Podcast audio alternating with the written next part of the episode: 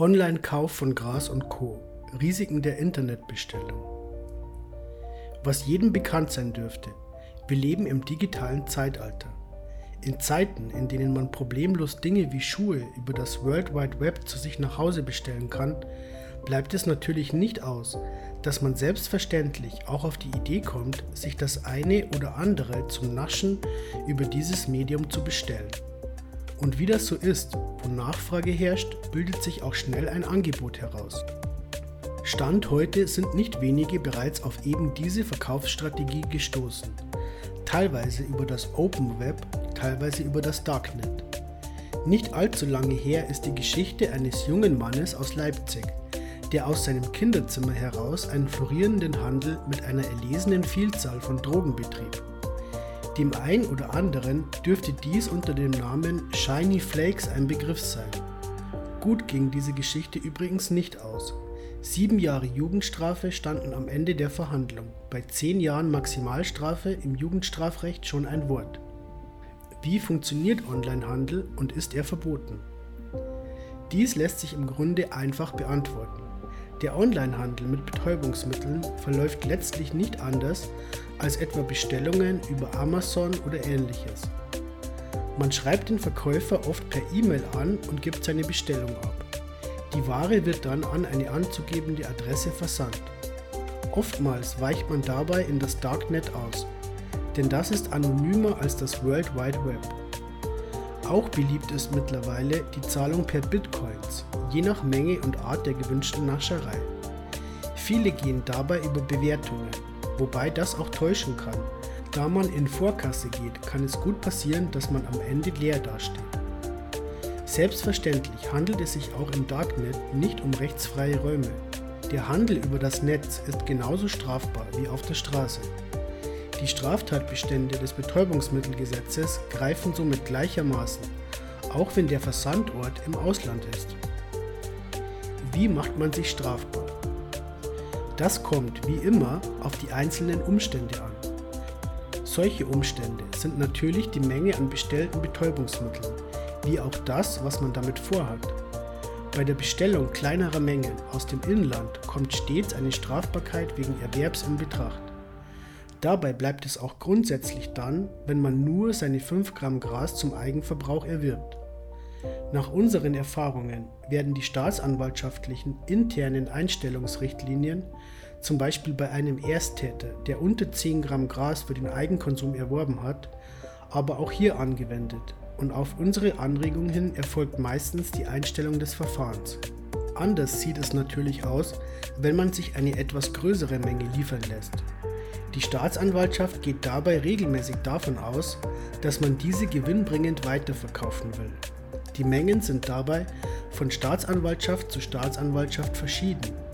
Es erfolgt dann eine Anklage wegen Handeltreibens.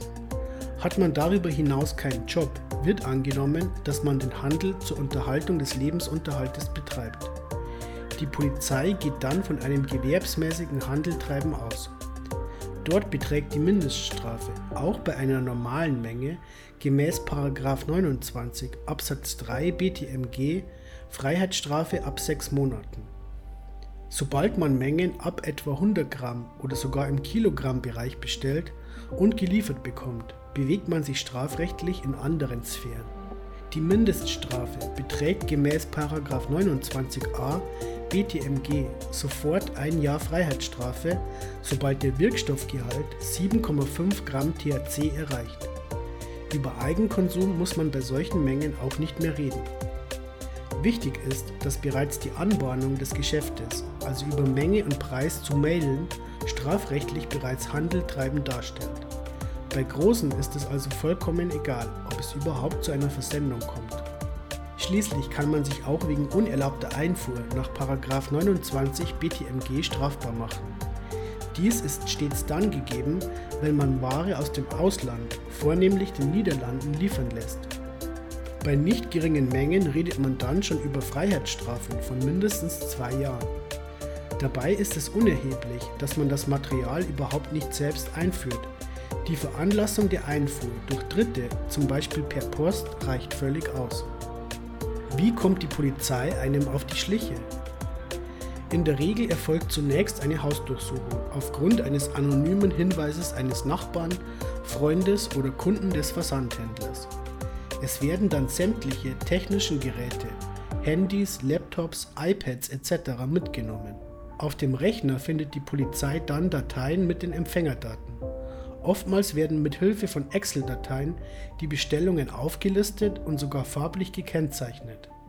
Im Fall von Shiny stand grün dabei für bezahlt und versendet. In solchen Listen werden dann auch die E-Mail-Adressen und die Adressen geführt, an die die Bestellung gesendet wurde. Wenn die E-Mail-Adressen Klarnamen aufweisen oder zum Beispiel offiziell sind, Universität oder vom Arbeitgeber, oder die Adressen mit den Bewohnern übereinstimmen, wird man sofort Beschuldigter. Unangekündigte Wohnungsdurchsuchungen sind anschließend vorprogrammiert. Vielfach werden auch Postsendungen, etwa bei der Post oder dem Zoll, abgefangen und der Empfänger kann auf diese Weise ermittelt werden. Ist meine Täterschaft erwiesen, wenn die Ware an meine Adresse adressiert war? Diese Frage lässt sich pauschal nicht beantworten. Ein unmittelbarer Beweis, dass man die Ware bestellt und auch erhalten hat, ist nicht vorhanden, wenn man die Adresse des Empfängers kennt. Es kommt dann auf sämtliche Umstände an, die der Beweiswürdigung des Gerichtes unterliegen. Dieses muss sämtliche Indizien würdigen. Die Ergebnisse hängen dabei vom Gewicht der Indizien ab. Man kann jedoch eine gewisse Tendenz erkennen. Wenn über den Bestellvorgang selbst nichts bekannt ist, stellen viele Staatsanwaltschaften die Verfahren auf unsere Anregung hin ein. Wenn wie im obigen Fall Namen und Adressen der Empfänger gefunden werden, ist dies zunächst mal ein Indiz dafür, dass genau diese Personen auch die Bestellung vorgenommen hat. Oftmals kann es jedoch auch Anhaltspunkte dafür geben, dass eine andere Person die Ware an die Adresse des Beschuldigten hat verschicken lassen. Exemplarisch sind solche Fälle, in denen sich der Briefkasten etwa frei zugänglich in einem Mehrfamilienhaus befindet. Dann wird man unter Umständen nicht ausschließen können, dass auch eine unbekannte dritte Person der Täter ist. Wie erwähnt, unterliegt dies aber stets der Würdigung des Gerichts und ist kein sicheres Anzeichen für einen Freispruch, zumal man sich auch der Beihilfe strafbar machen kann, wenn man dem Täter seinen Briefkasten zur Verfügung stellt. Ein ebenfalls häufig auftauchendes Problem ist die Frage, ob die Ware überhaupt angekommen ist. Die Bestellung alleine ist bei kleinen Mengen nämlich noch kein Erwerb, anders bei größeren Mengen, siehe oben. Vielmehr muss der Absender die Ware erst auf den Weg bringen und sie muss auch tatsächlich ankommen. Dies zu beweisen ist oftmals schwierig. Liegen mehrere Bestellungen vor und gibt es seitens des Bestellers keine Reklamationen, wird die Staatsanwaltschaft durchaus auf den Erhalt schließen. Lässt sich nur nachweisen, dass die Ware versandt wurde, jedoch nicht, ob sie angekommen ist, bleibt aber eine Strafbarkeit wegen versuchten Erwerbs. Ausblick Der Online-Kauf oder auch Handel floriert geradezu. Im genannten Shiny Flakes Verfahren hat es eine Vielzahl von Folgeverfahren gegen die Adressaten gegeben. Mittlerweile hat man die Liste sprichwörtlich abgearbeitet und die Welle an Verfahren ebbt nunmehr etwas ab. Das Alpha-Baby-Konvolut beginnt hingegen gerade erst sich auszuweiten. Aber auch andere Plattformen bestehen nach wie vor. Insbesondere im Darknet wird weiterhin fleißig bestellt. Die Strafverfolgungsbehörden schauen dabei mit mehr als nur einem Auge drauf. Umso wichtiger ist es, professionell an diese Problematik heranzugehen und ohne Rücksprache mit seinem Verteidiger keine Angaben zu dem Vorwurf zu machen.